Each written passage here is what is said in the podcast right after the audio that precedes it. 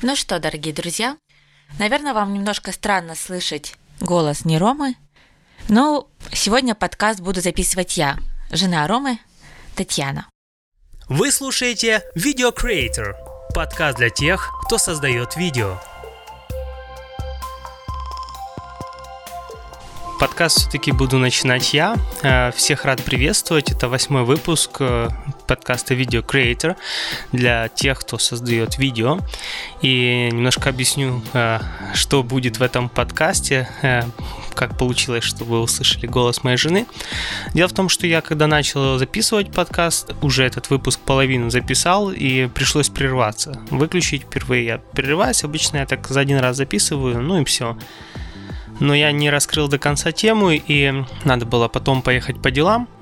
Ну, я как бы так, в шутку, с надеждой сказал жене, что если захочешь, вот микрофон, она знает, как его включать. А, все стоит на стойке, наушники, все готово. А, если захочет, может записать э, какие-то свои мысли, например, о том, как быть женой видеографа. Ну и как бы я не рассчитывал, что она будет это делать, но когда вернулся, оказалось, что она записала, села, записала свои мысли и ну, потом сказала, что если что-то захочешь, там уберешь, порежешь, как тебе надо. Вот, но я не буду ничего резать, ничего убирать. Э, это ее мысли, ее чувства. И я думаю, что вам будет интересно как бы посмотреть со стороны. Потому что видеографы э, ну, часто бывают да, с женами. И это такая вид деятельности, который, ну, там, по-разному может быть, если жена разделяет интересы, это одно, не разделяет другое. Ну, вы посмотрите, на что это вышло. Это будет такой, как может быть, отдельный модуль в конце. То есть я сначала расскажу те две темы, которые я планировал, это свой кейс, случай, который произошел на одном проекте. И второе это продажа э, моего Mac Mini и покупка вместо него MacBook Pro и вы узнаете, зачем я это делал, и что из этого получилось, и, может быть, ну, какие-то для себя, может быть, полезные выводы сделаете по поводу продажи, покупки Apple техники и связанные с этим нюансы. Ну, в общем, э, поехали, начнем с кейса.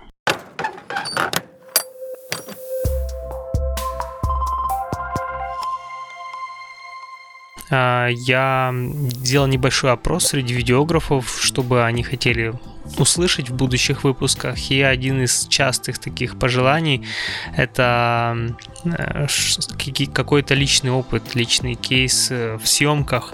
Собственно, об этом немножко расскажу. Как раз произошел такой случай, который, может быть, будет кому-то полезным, показательным. Я на нем тоже сделал определенные выводы.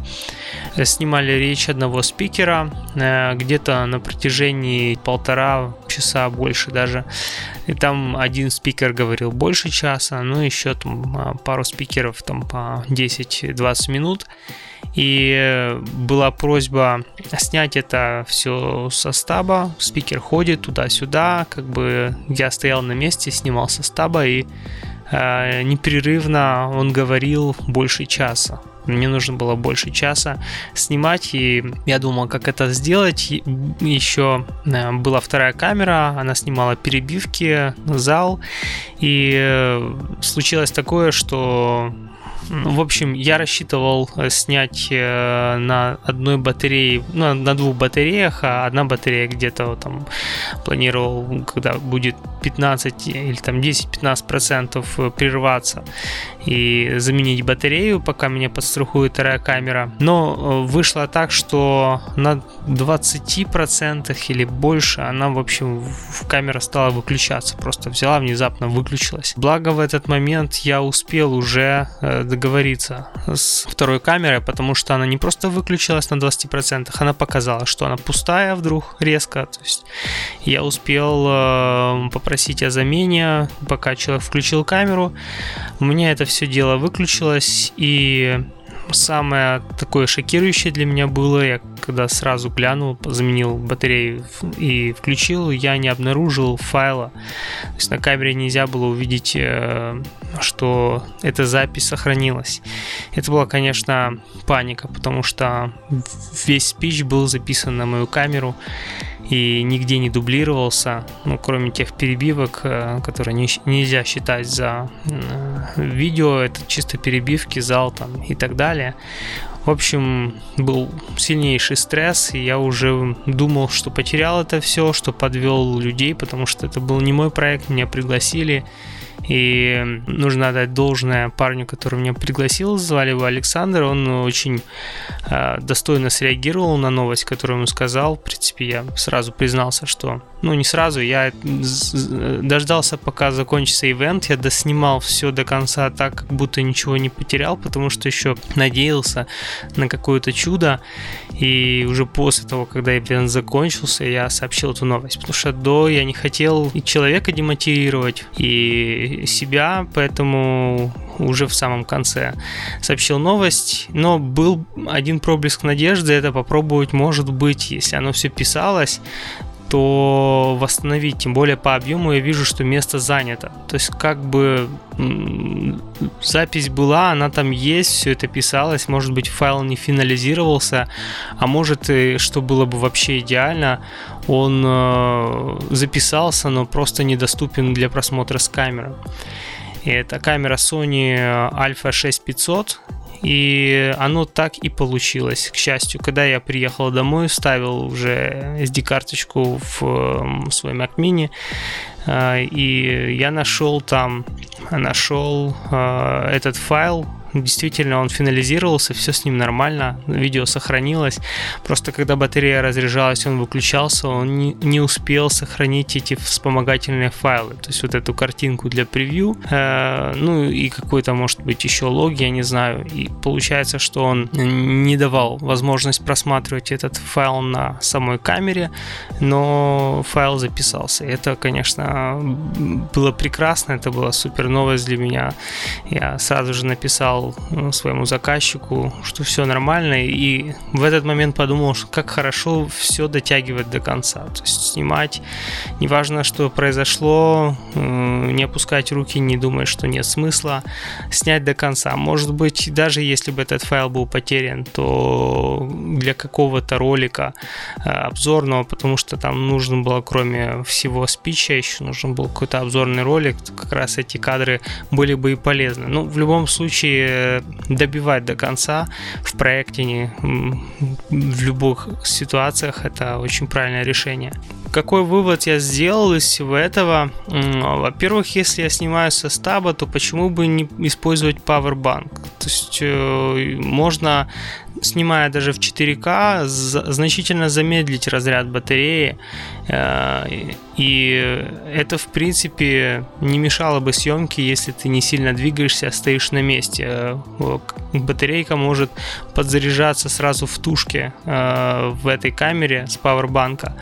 Во-вторых, не использовать при ответственных съемках китайские аналоги. У меня был батарейка Power Plant, и почему я так э, понадеялся на вот эти 10-15%, потому что когда использовал батарейку Sony оригинальную, то никогда не было э, проблемы. Думаю, что следующие аккумуляторы, которые я буду покупать э, для своей камеры, будут только оригинальные. По той причине, что я как-то послушал подкаст на тему э, производства аккумуляторов. Я вам кину шоу-ноты, ссылочку на этот э, подкаст. И там как раз э, очень хорошо описываются все химические процессы, все производственные нюансы и э, как это влияет на качество аккумулятора и во что это выливается в итоге. И я понял, что все-таки подход, он ну, не одинаковый, и у дешевых аккумуляторов могут быть такие нюансы, даже, скажем, рискованные. Поэтому, если стоимость оригинального в несколько раз превышает э, какие-то дешевые аналоги, то все равно оригинальные качественные аккумуляторы, они действительно стоят того, чтобы быть спокойнее, что они э, не выключиться на 30%, не э, загорятся или каким-то образом еще глюканут. То есть это такой продукт очень тонкий, и с ним нужно быть очень осторожными. Здесь на нем экономить не стоит. Но, собственно, это приходит только со временем, с опытом, и надеюсь, что для кого-то из слушателей это не будет их опыта, они просто как бы можно на э, чужих учиться.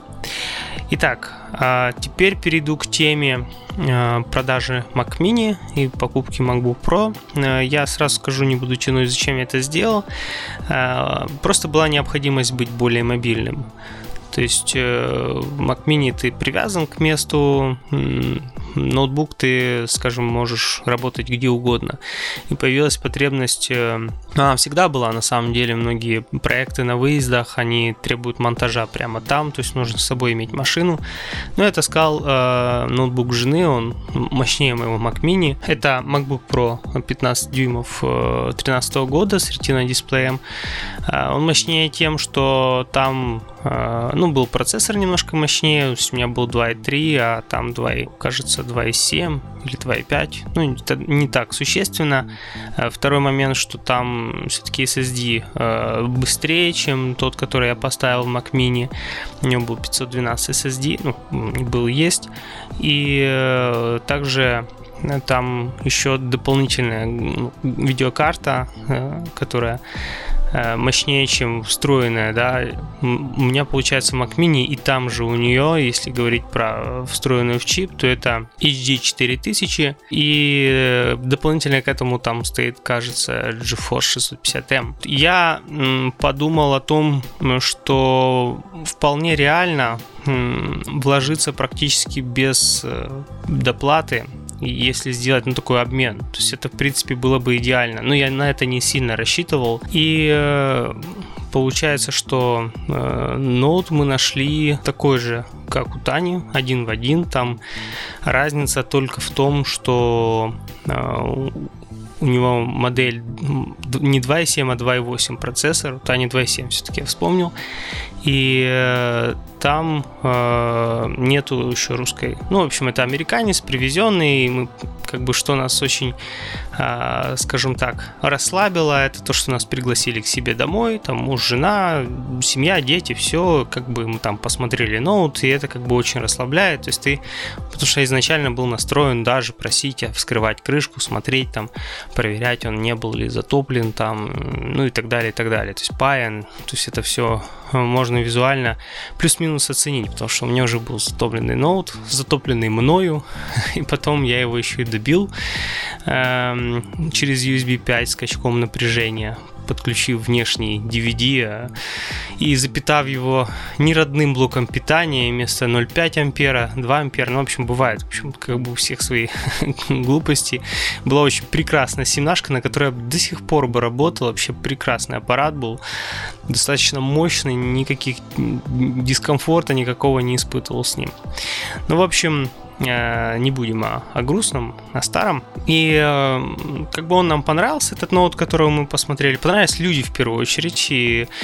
Но есть пару нюансов, которые, скажем так, эм, напрягли вот немножко в начале, э, когда я делал тест э, его начинки, он делается с помощью стандартной утилиты, которая находится, ну, в общем, когда выключаешь компьютер и включаешь там, любой Mac, Mac Mini, MacBook Pro, если включить и зажать клавишу D, ну, просто D английская на клавиатуре, он включает как бы средства восстановления. там, среди прочего, есть э, утилиты, которые позволяют сделать тест там, всех внутренних компонентов.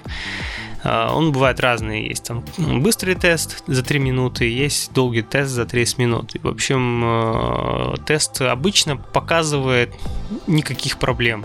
Ну, то есть, как бы вот он пишет, никаких проблем не обнаружено. А здесь же он показал какую-то проблему с э, SSD. И э, это, конечно, напрягло. Что за проблема с SSD? Ну, понятно, и этому ноуту уже лет 5. По циклам перезарядки у него было 370, ну, в общем, почти 400. Как заявил тот, кто продавал, мужчина, что, ну, как бы он там все время был на просто на шнурке, на зарядке, но все равно, как бы, то есть можно просчитать, что им пользовались достаточно давно.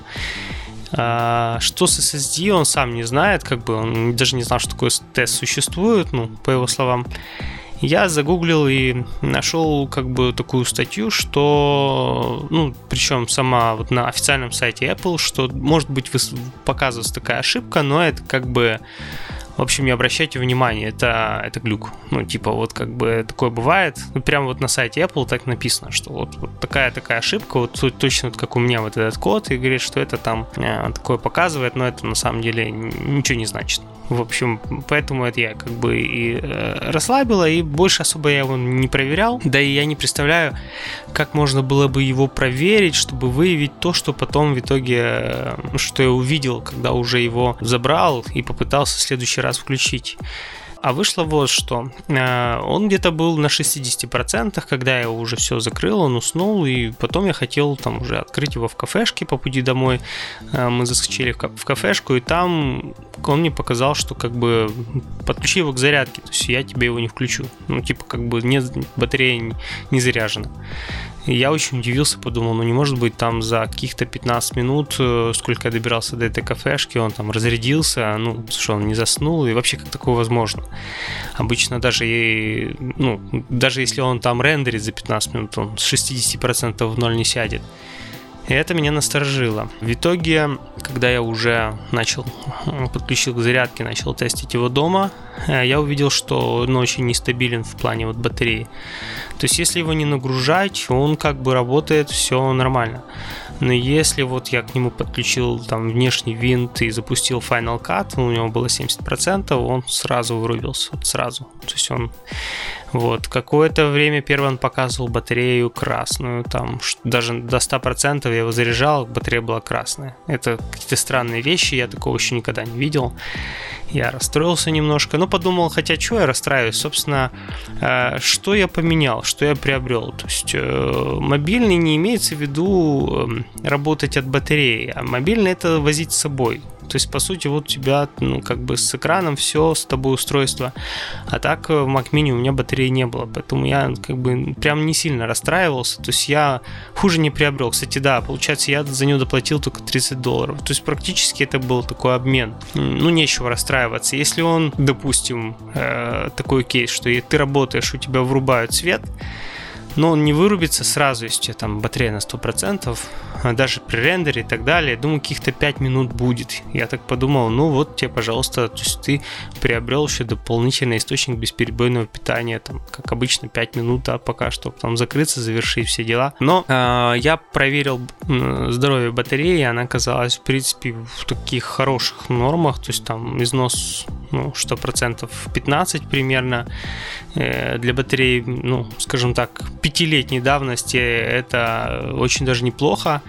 Я подумал, что-то не то. Начал гуглить и в итоге нашел такую информацию, что есть там контроллер, а, не помню, как он называется уже, э, ну, в общем, он как бы следит за много, много всяких э, параметров, в том числе определяет емкость батареи, как бы вот останавливает заряд, когда там надо и его можно сбросить. То есть, если там он что начинает, вот описываются некоторые мои симптомы, которые вот у меня были, я попытался его сбросить с первого раза, что-то там ну, как бы чуть лучше стало, но ну, кажется, та же, та же проблема. То есть он там вырубался у меня там уже при 37%, я помню. А, в итоге я проделал еще несколько всяких рекомендаций, которые там были на некоторых сайтах, так на свой страх и риск. И после того, как я еще несколько раз его сбросил, а там еще нужно его сбрасываешь полностью, потом зарядить, разрядить. И советовали там три раза повторить все это дело, ну, не заряд, разряд, а там сбросить, как бы.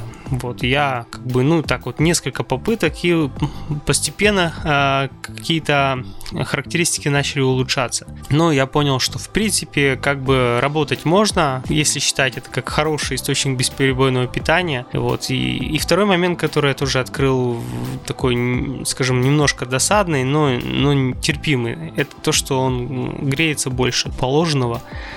То есть обычно такая вот температура при нагрузках это 80-90 градусов, но у меня он как раз доходит до 102-105, и он разогревается просто как, не знаю, как утюг.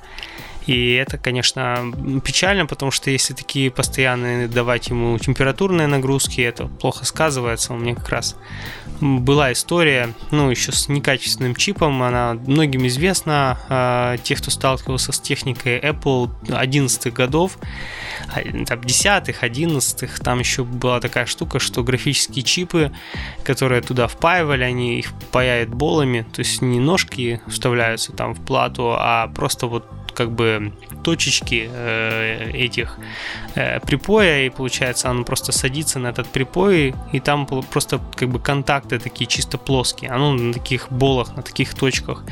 И когда ноут сильно разогревается, потом остывает, разогревается, понятно, что этот припой он что же расширяется, там при нагреве и остывании, да, идет постоянная деформация припоя, и в итоге они начинают отваливаться. Причем отваливаться не в том месте, где с платой, а сам вот этот вот маленькая платка с чипом, а в том месте, где на самом чипе э, сам кристалл припаян тоже такими микроболами. То есть вот, та, же, та же схема, и это, конечно, очень досадно. И если бы он э, просто как бы терял контакт, то это одно дело. Его можно прогреть, вот некоторые там прогревают, их там хватает на каких-то пару месяцев. Но там была история, что они еще по ходу и окисляются, в итоге, в общем, все это перестает работать. И три года у меня проработал так э, Mac, и в итоге пришлось менять полностью кристалл. Ну и все, поменяли, он работал себе нормально, э, пока я его ну, не спалил, то, что я вот рассказывал через USB 5. Э, в итоге я думал, что с этим ноутом э, нужно быть э, поосторожнее с температурами, и пока я еще не делал никаких шагов в эту сторону, но думаю, что нужно его разобрать и как минимум поменять термопасту, это поможет выиграть каких-то градусов 5, если там стандартная жвачка, э, которая была, она не очень уже хорошо проводит. И может быть погуглить, что еще можно сделать, э, в чем может быть проблема. Но в итоге я в любом случае как бы доволен а обменом. Он э, в принципе работает чуть быстрее, чем мой Mac Mini, ну как бы несущественно, потому что, например, графическая здесь плата, она не так сильно играет вот в Final Cut роль, как вот если бы для DaVinci, например, то там, да, там, там видеокарта больше играет роль. И это отдельная тема, потому что я в свое время мечтал там, подключать к Mac Mini отдельный графический там ускоритель, типа отдельную внешнюю видеокарту, но в итоге посмотрел обзорщиков и так далее, что на самом деле для Final Cut оно не дает практически никакого прироста, э, только для тех программ, которые умеют считать на внешней видеокарте, это DaVinci Resolve, э, например, то там, да, там есть прирост, поэтому наверное, имеет смысл больше обращать внимание э, на какие-то модели, у которых просто там производительные процессоры там, нового поколения. Ну и чтобы вообще завершить эту тему, расскажу мой прогноз и моя мечта по поводу техники Apple. А, я почти уверен в том, что они все-таки вернутся на свои процессоры. Как это еще было с э, там, линейкой их э, там, G4, что они уйдут от Intel, и э, вот как они производят процессоры для своих там айфонов, айпэдов, и они очень быстрые, и они очень экономные в плане э, потребления энергии и в плане нагрева. Я уверен, что если они все-таки смогут перейти, просто там смена архитектуры это не такой простой вопрос, но если они как бы решатся, и скорее всего они, я так уверен, что делают очень много работы в эту сторону, то что надо очень сильно, там, может быть, переписать их э, macOS и так далее. В итоге я уверен, что они выиграют, и они, и, и выиграют э, потребители, э, пользователи их ноутов, потому что они станут еще автономнее гораздо, они они станут холоднее и, э, и быстрее э, я думаю, что по всем этим показателям они просто выиграют. Потому что новый iPad Pro, например, он в среднем быстрее, чем средний ноутбук, да, на Windows. И это хороший показатель, что он достаточно мощный. На нем можно спокойно монтировать там 4К, все остальное на iPad последнего поколения.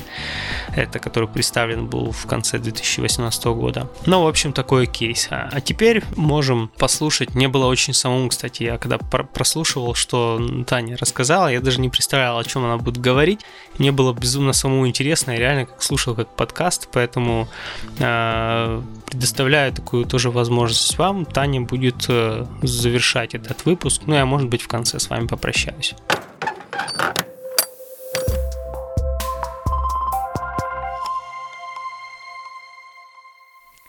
Подкаст будет на тему «Как быть женой видеографа». Когда мой муж уходил, он мне дал задание записать подкаст на такую тему. И я стала думать, что такое быть женой видеографа. Скажу первое. Это очень интересно, потому что я ни разу не встречала видеографов и фотографов зануды. Поэтому быть женой креативного человека это реально очень интересно, потому что как и в видео он придумывает какие-то интересные штуки, так и в жизни, и в браке, и везде, что происходит, постоянно это интересно, увлекательно и просто бомба. Для тех жен, которые любят путешествовать, это вообще просто мечта, потому что, конечно, первое время мы редко куда-то ездили э, для по работе, но последнее время мы стали так путешествовать, и это очень интересно. Потому что э, у нас бывает часто, что наперед куплены билеты на несколько разных поездок, на самолеты, на поезда, э, на несколько месяцев вперед, и мы знаем, что очень будет много чего интересного, и мы ждем, потому что без поездок, конечно, ну не так интересно последние разы я стала пробовать э, снимать вместе с Ромкой. Мы снимали э, некоторые проекты. В основном я стараюсь снимать, э, как эта штука называется? В общем, я снимаю на свой телефон, как Рома снимает. Бэкстейдж вот. Э, Ромка мне для этого подарил э, iPhone 7 Plus и подарил стабилизатор специально для телефонов. И вместе оно работает прекрасно, то есть я могу везде бегать, я могу сделать облет Ромки, когда он снимает. Э, моя первая задача это не попадаться в камеру Роме. То есть я постоянный хвостик, и мне надо об этом не забывать, потому что я могу испортить кадры для Ромки а иногда они бывают такие ценные, и я понимаю, что это ужасно просто испортить всю работу. Последние разы даже снимала на Ромкину Соньку. Когда у нас был проект, э, Ромка снимал один день, потом монтировал, и надо было снимать следующий день. Я, конечно, не очень люблю ковыряться в таких э, аппаратах, как Ромина камера. Поэтому он мне все настроил, он мне дал свой стабилизатор, и я пошла снимать, ловить моменты. И получилось поймать очень крутые моменты, которые Ромка потом вставил в свой ролик, и, и они оказались шикарные, интересные, и я вообще, мне так понравилось. Я ходила с камерой, это уже не с телефоном, это уже с камерой, и мне было так интересно наблюдать за людьми, потому что самое важное для меня было это поймать классную эмоцию, реакцию, э, общение людей, встречу старых друзей и что-нибудь вот такое. И это было очень интересно, это для меня было было просто приключение, я наслаждалась, понятно, я не относилась к этому как к работе, но мне было очень интересно, я э, кайфанула просто от этой работы, плюс это было э, не в Украине, мы э, в это время путешествовали, мне было очень интересно поучаствовать в этом всем. Конечно, понимаю, что вначале, когда Ромка снимал, я не очень любила ездить на разные съемки, потому что когда надо снимать десятый дубль, то мне начинает становиться очень нудно, и я начинаю ныть. Ну, начинала, сейчас это уже прошло. И я начинала, о, когда, сколько, скоро, ну сколько можно, ну вроде хороший уже кадр, ну все. А потом я увидела некоторые результаты, когда Ромка, у него была идея, идея была в голове, я ее, естественно, не видела, я смотрела на результат, чего он добился с помощью этих всех э, пересъемок, и я поняла, что он делает то, что у него в голове, и мне лучше в это не влазить, потому что в итоге получаются шедевры. Мне очень нравится. И со временем, какое-то время я перестала ездить на съемки, но если это э, в Украине, Ромка поехал на день, вечером вернулся, нормально.